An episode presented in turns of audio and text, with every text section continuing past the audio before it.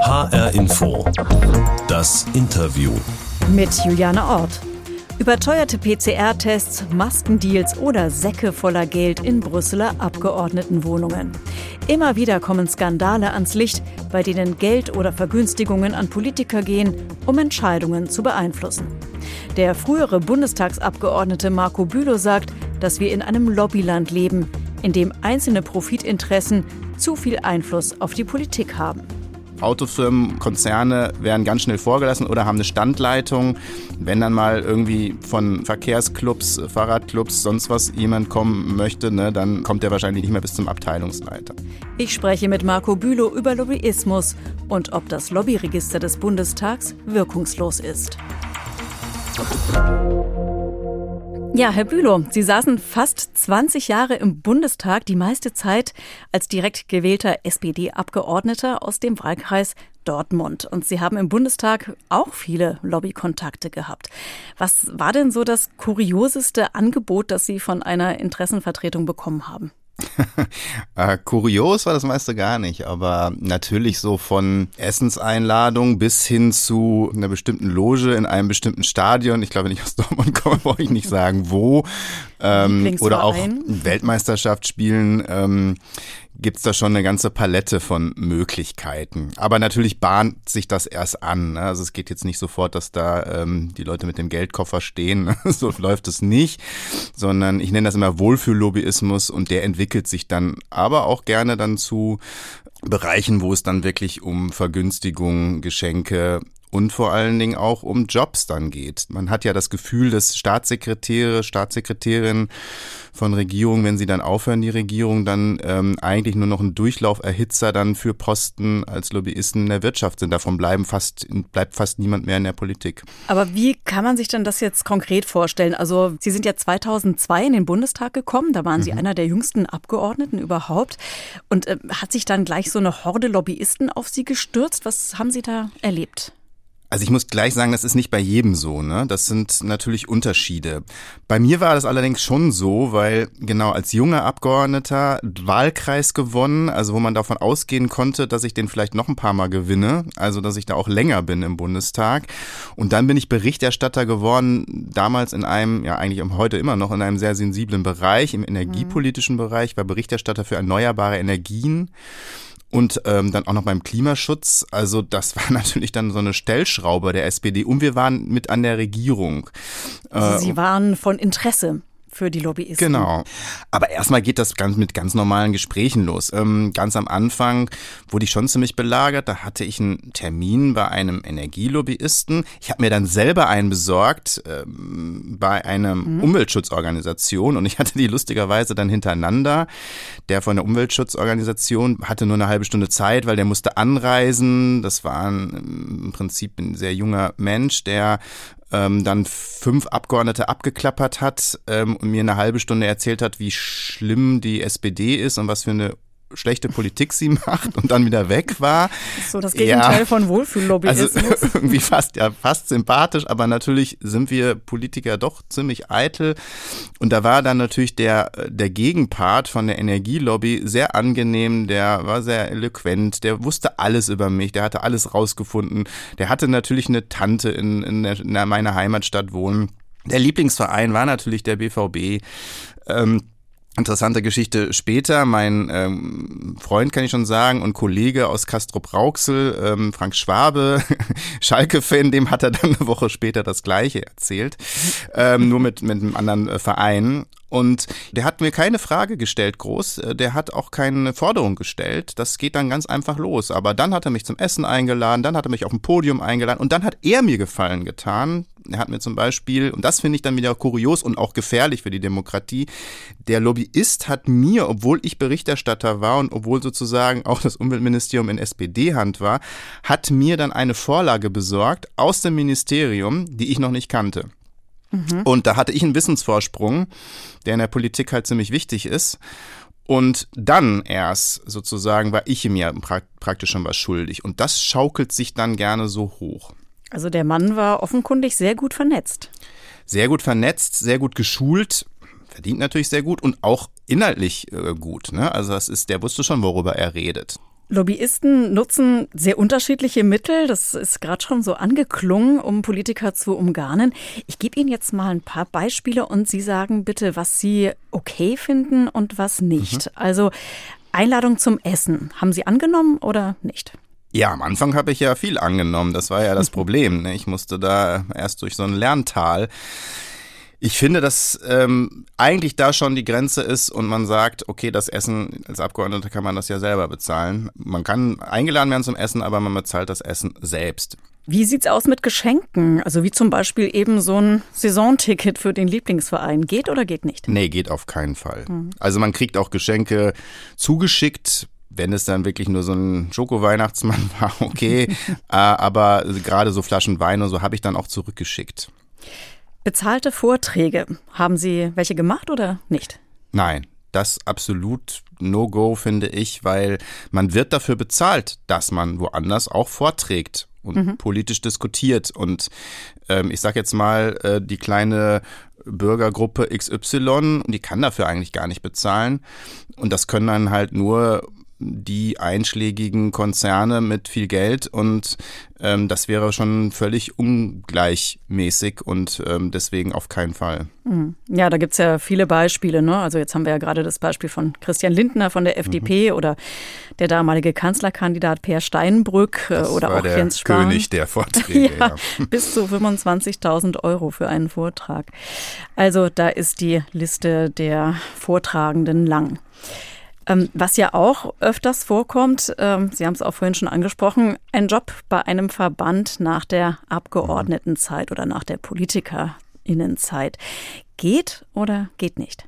Nein, geht nicht. Zumindest muss da eine Abkühlphase sein.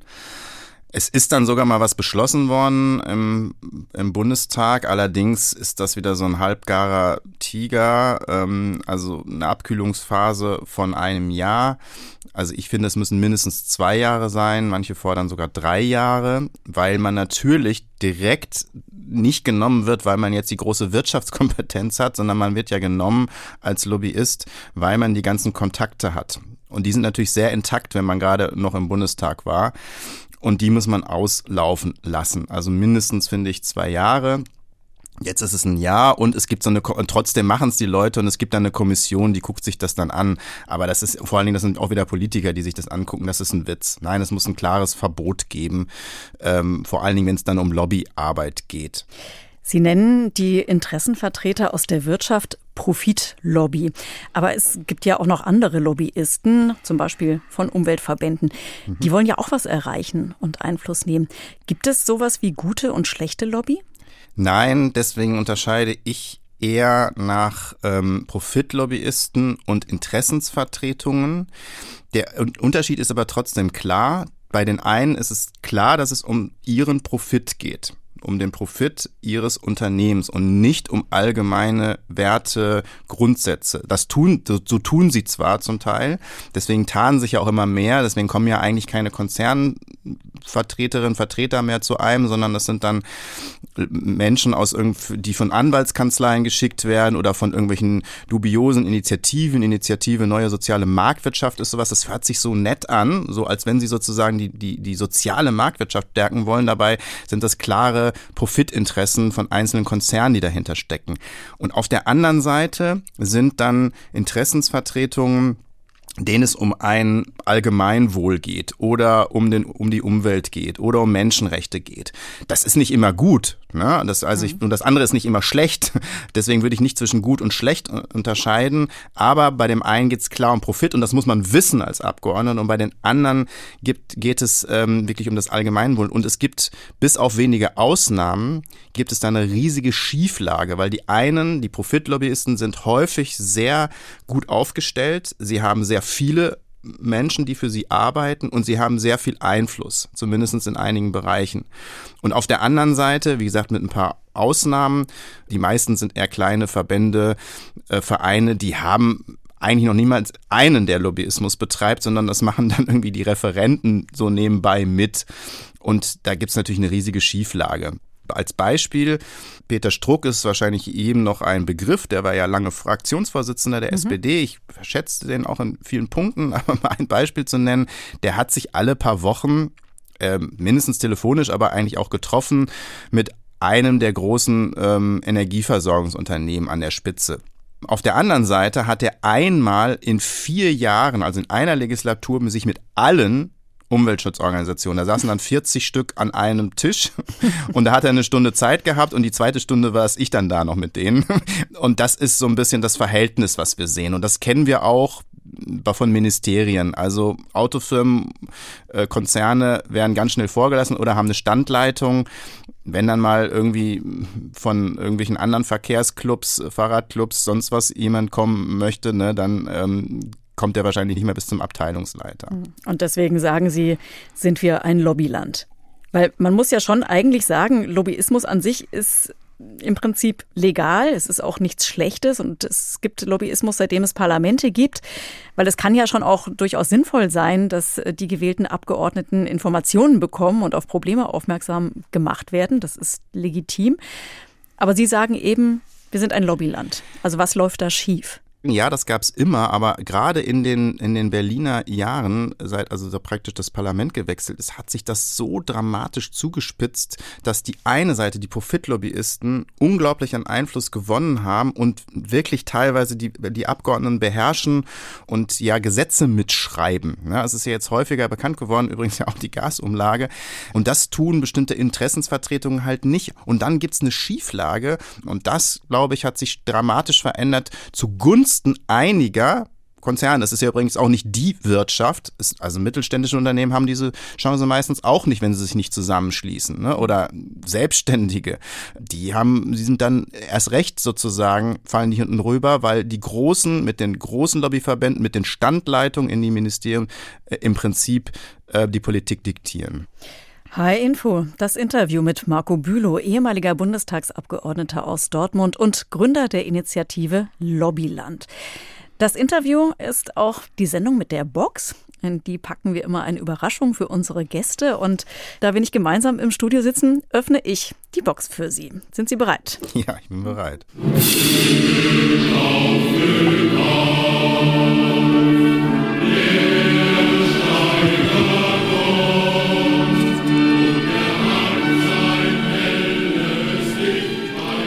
Ich habe schon gehört, Sie haben schon leicht gelächelt. Ein sehr bekanntes Lied. Also. Was, was sagt Ihnen dieses Lied? Was ist das für ein Lied? Das ist das Steigerlied. Das ist natürlich im Ruhrgebiet immer noch sehr traditionell äh, behaftet und ja, natürlich hätte ich da auch mitsingen können. Das war hier, also wenn man hier in der SPD groß wird politisch ähm, im Ruhrgebiet, dann gehört das natürlich mit dazu. Und es gab nicht wenige Ortsvereine, die das auch zu, zumindest zu den Hauptversammlungen immer noch äh, anklingen lassen und auch richtige Gruppenchöre hatten, die das dann auch geschmettert haben. Also das kenne ich wohl. Und Sie können das auch mit Inbrunst mitsingen? ja, ich habe das äh, auch mitsingen können. Nee, ich habe also überhaupt nichts gegen diese Tradition. Ich finde das auch schön und dass es gepflegt wurde. Aber ich habe schon immer angeeckt, weil meine Politik auch zur Kohle immer ähm, eine andere war als die der Mehrheit hier vor Ort. Aber ich weiß eben, wo, wo wir herkommen und was es sozusagen auch für das Ruhrgebiet, aber nicht nur fürs Ruhrgebiet, sondern für viele Bereiche in Deutschland auch bedeutet hat und wie wichtig ähm, Kohle und Kohleabbau war. Die Bergmannskultur, die gehört ja auch zu ihrer persönlichen Geschichte, beziehungsweise zu der Geschichte ihrer Familie. Ihr Großvater war Bergmann ja. und dann Stahlarbeiter. Wie stark hat Sie das denn auch geprägt? Ja, bei uns war das ganz klassisch. Also natürlich länger war mein Opa dann als Stahlarbeiter, aber auch das war ja sehr klassisch hier, ne? Kohle, Bier, mhm. Stahl. Das war sozusagen in Dortmund und teilweise, also außer Bier vielleicht im Ruhrgebiet irgendwie vorherrschend. Und das war so eine ganz normale Generation. Meine Eltern dann in der Pflege und ich war dann der Erste sozusagen, der die Chance hatte, also einmal die Oberstufe zu besuchen und irgendwie auch zur Uni zu gehen. Aber diese Tradition, die spüre ich schon noch in mir und ich weiß schon, wo ich herkomme und das, glaube ich, darf man auch nicht so schnell vergessen. Mhm. Ihr Großvater war also Bergarbeiter, Ihre Eltern haben in der Pflege gearbeitet. Und Sie sind, äh, so schreiben Sie es in Ihrem Buch Lobbyland, in einem Brennpunktstadtteil in Dortmund zur Schule gegangen. Das klingt so ein bisschen mhm. wie, ich habe das Leben kennengelernt. Ist das so? Hatten Sie eine harte Kindheit und Jugend? Nee, hart will ich gar nicht sagen. Aber ich kenne vielleicht einfach die anderen Seiten des Lebens, ne? die Ja, ich sage jetzt, ich bin jetzt mal ein bisschen böse. Im Bundestag muss man schon sagen, dass immer mehr einer klaren Schicht angehören, einer Bildungselite angehören. Und mittlerweile ist es sogar so, dass die Eltern und äh, Geschwister und so weiter auch daher sind. Das heißt, die im Bundestag sitzen, haben meistens nie irgendwie was mitbekommen von Armut, von bestimmten Konflikten, von Auseinandersetzungen, sondern denen ging es immer gut. Die wussten immer, was passiert. Sie wussten immer, dass sie Abitur machen. Die wussten immer, dass sie studieren und sind dann irgendwie in die Politik gegangen. Und das war bei mir einfach so nicht so da. Und ähm, trotzdem bin ich eigentlich sehr dankbar dafür. Das war sicherlich eine konfliktreiche Schule ein hoher Migrationsanteil, ein hoher Anteil von ähm, Kindern, Jugendlichen, Deutschen, die, sag ich mal, extreme rechte Ansichten hatten, also wo es, wo es wirklich so einen Clash gab, Auseinandersetzungen gab, ähm, aber auf der anderen Seite mit sehr engagierten Lehrerinnen und Lehrern. Ähm, und ja, ich glaube, da habe ich eine Menge gelernt. Und ich habe, glaube ich, oder hoffe, ich habe nicht vergessen, wie diese Sprache hier funktioniert und wie man mit Leuten redet. Vom Arbeiterkind in den Bundestag, das ist ja eigentlich so eine perfekte SPD-Biografie. Aber Sie haben sich dann von der SPD entfremdet. Ende 2018 sind Sie ausgetreten nach 26 Jahren. Mhm. Und äh, dann waren Sie eine Zeit lang fraktionslos und, äh, und dann sind Sie in die Partei eingetreten und waren für eine Weile der einzige Abgeordnete der Partei im Bundestag. Haben sich äh, Lobbyisten dann noch für Sie interessiert überhaupt? das, ist, das ist schon rapide zurückgegangen dann. ähm, es tut auch immer noch, ich sehe mich immer noch als Sozialdemokrat, das ist ja das Irrwitzige, dass ich glaube, dass ich mich ja gar nicht verändert habe, sondern dass es eher die Partei, die Partei ist, ähm, ist ähm, die das tut und zwei Gründe, also einmal war, ist es wirklich der Lobbyismus, der bei der SPD genauso durchschlägt. Wir sehen das ja auch, also jetzt war natürlich Schröder jetzt nochmal sehr stark in den Medien wegen Gazprom und so. Aber das ist auch bei Sigmar Gabriel und, und vielen anderen an der Spitze nicht anders. Das war für mich ein wichtiger Grund und eben, weil sie sich entfremdet hat von eben dieser Arbeiter, in Anführungsstrichen Arbeiterklasse, die es ja so auch zwar nicht mehr gibt, aber es gibt gerade eben die abgehängten Klassen und die Menschen, die dann mit drei, vier Jobs leben müssen oder im Niedriglohnsektor arbeiten. Und da kann man ja mal gucken, wie viele da noch die SPD wählen. Das tun eben die allerwenigsten. Die gehen fast alle gar nicht mehr wählen. Es gibt hier Stadtteile, genau da, wo meine Schule zum Beispiel liegt. Da ist die Wahlbeteiligung bei 20 Prozent, bei 30 Prozent. Das heißt, da sind ja ganz, ganz viele weggebrochen. Und das ist ein Riesenproblem, das wir niemals wirklich erkannt haben, aber alle Parteien nicht erkannt haben. Hi Info, das Interview mit Marco Bülow, ehemaliger Bundestagsabgeordneter und Kämpfer gegen den Lobbyismus und für mehr Bürger- und Bürgerinnenbeteiligung. Seit dem 1. Januar 2022, also ziemlich genau seit einem Jahr, gibt es ja im Bundestag das Lobbyregister und das soll mehr Transparenz schaffen. Ähm, ich habe mal nachgeguckt, es äh, sind da aktuell mehr als 5500 Einträge, also Personen oder Gruppen, die mhm. sich dort registriert haben, weil sie Kontakt zu Abgeordneten oder zu Regierungsvertretern aufnehmen wollen. Und äh, das Ziel ist natürlich, Einfluss zu nehmen. Also es gibt jetzt schon eine gewisse Transparenz, aber das äh, hilft ja offenbar nicht so viel. Was wäre denn der wichtigste Punkt, den Sie ändern würden? Ja, also erstmal muss ich trotzdem sagen, dass ich froh bin, dass es das gibt. Also ich habe da zwölf Jahre für gekämpft und ähm, das hätte ich gerne noch erlebt im Bundestag. Ne? Das ist dann knapp ähm, später gekommen. Trotzdem bleibt es so ein bisschen ein Papiertiger. Erstens weiß man immer noch nicht genau, wie viele Lobbyisten dann da sind. Wir haben immer diese Schätzung, dass eben auf jeden Abgeordneten im Bundestag eher so 20 Lobbyisten kommen. Also davon sind wir natürlich bei der Zahl, die da jetzt eingetragen ist, immer noch weit entfernt. Mhm. Aber sind natürlich teilweise auch Gruppen eingetragen, aber es fehlt natürlich einiges, auch an Transparenz. Also es fehlt zum Beispiel ähm, dass ähm, wirklich deutlich ist, wer die Geldgeber sind. Und das ist ja wichtig bei Lobbyisten. Ne? Also wer sozusagen, also nicht nur die Gruppe, die sich einträgt, sondern wer ist denn, wer steckt denn dahinter und gibt das Geld für diese Gruppen? Ähm, dann fehlt es, dass ähm, auch Ministerien damit bedacht werden. Ne? Eigentlich spielt die Musik ja mittlerweile immer mehr in den Ministerien und von daher müsste vor allen Dingen ein Augenmerk auf die Regierung gelegt werden. Aber es müsste noch viel mehr passieren. Es muss einen Fußabdruck geben. Also wie entsteht ein Gesetz? Wer schreibt da alles mit? All das gibt's natürlich, stehen natürlich logischerweise nicht im, im Lobbyregister. Das heißt, die Transparenz muss weitergeführt werden und es muss vor allen Dingen auch enge Grenzen geben und Regeln geben. Weil ähm, wir hatten ja schon in diesem Gespräch mal kurz dieses Thema äh, Korruption. Ähm, man denkt sofort, Korruption ist verboten und wird bestraft.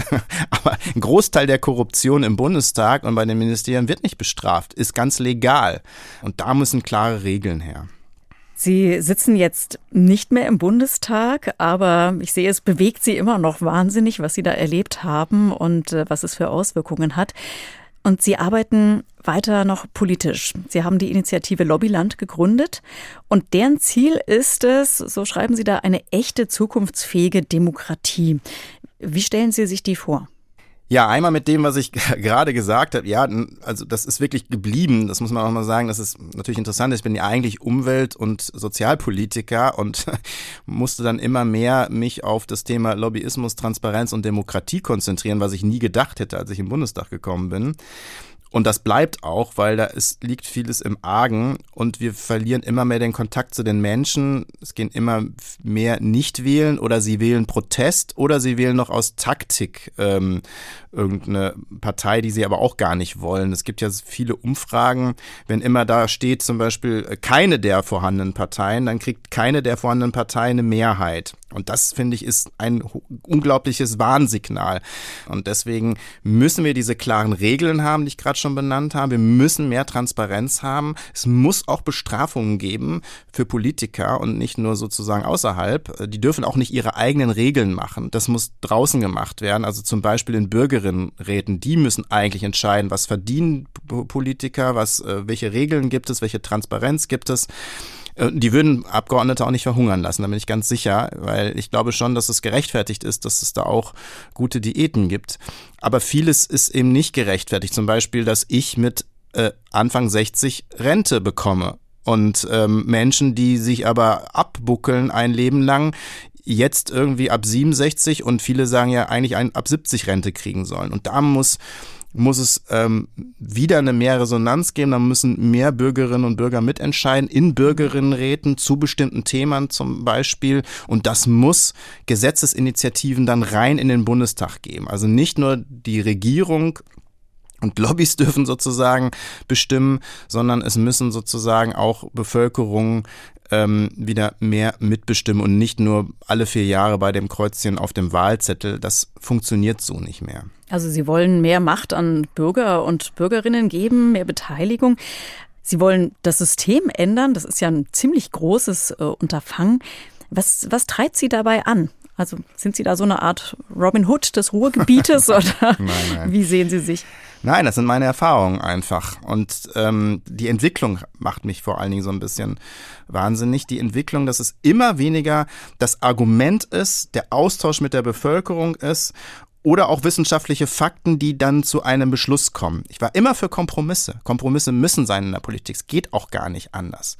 Aber es hat immer weniger damit zu tun, sozusagen, was möchte die Bevölkerung, was sind wissenschaftliche Fakten, was sind Argumente, sondern es hat immer mehr damit zu tun, nützt es der Gruppe und wie, wie stelle ich mich politisch auf oder ist es politische Taktik? Also ich als Abgeordneter, nicht mehr am Ende, aber habe sozusagen 80 Prozent meiner Zeit habe ich entweder mit Lobbyisten verbracht oder mit Parteitaktik verbracht oder die Politik, die äh, in Berlin gemacht wurde, dann meiner Basis zu verkaufen. Und das ist bei den meisten Abgeordneten so. Und dann bleibt ganz wenig für eine inhaltliche Diskussion, für die Auseinandersetzung mit Positionen, mit wissenschaftlichen Fakten, zum Beispiel beim Klima. Also warum tun wir denn nichts fürs Klima? Es ist so absurd, ähm, weil sozusagen da starke mächtige Lobbyinteressen gegenstehen. Einzelne Konzerne retten wir, aber sozusagen uns Menschen, unsere Lebensgrundlagen, unsere Kinder haben keine Lobby.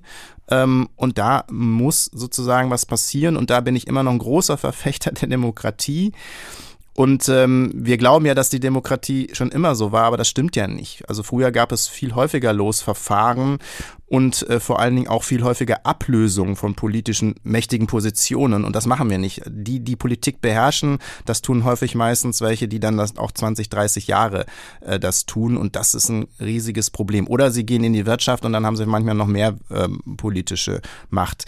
Und das ähm, genau muss sich wieder ändern. Hier ist schon das Stichwort gefallen. Wir tun nichts für unsere Kinder. Sie selbst sind ja auch Vater. Sie haben eine Tochter, die so allmählich ins Teenie-Alter kommt. Ist das mhm. vielleicht auch eine Motivation für Sie, dass Sie für die nächste Generation was verändern wollen? Ja, natürlich. Also da würde ich jetzt lügen.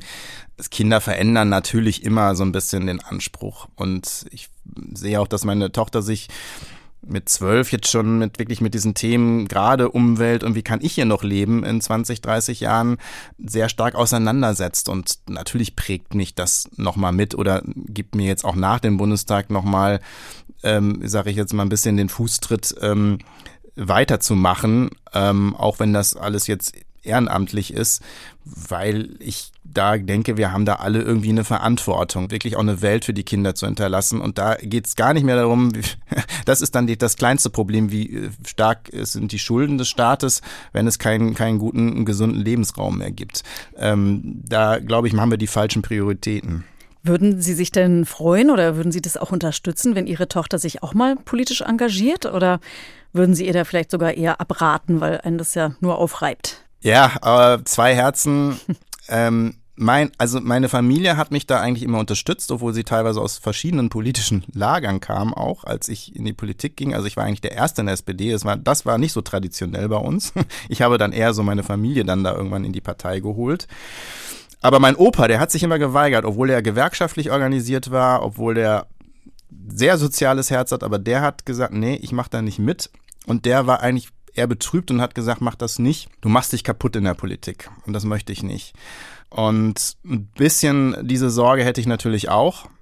Auf der anderen Seite würde ich mich natürlich freuen. Vor allen Dingen freue ich mich darüber, aber das merke ich ja jetzt schon, dass ihr einfach die Mitmenschen und die Umwelt und alles nicht egal sind, sondern dass sie da ein großes Herz hat für diese Sachen und dann wird sie wahrscheinlich gar nicht drum rumkommen, auch politisch aktiv zu werden.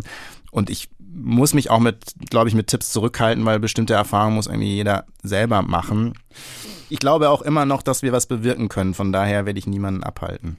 Wie soll die Welt aussehen, in der Ihre Tochter lebt? Was wünschen Sie sich?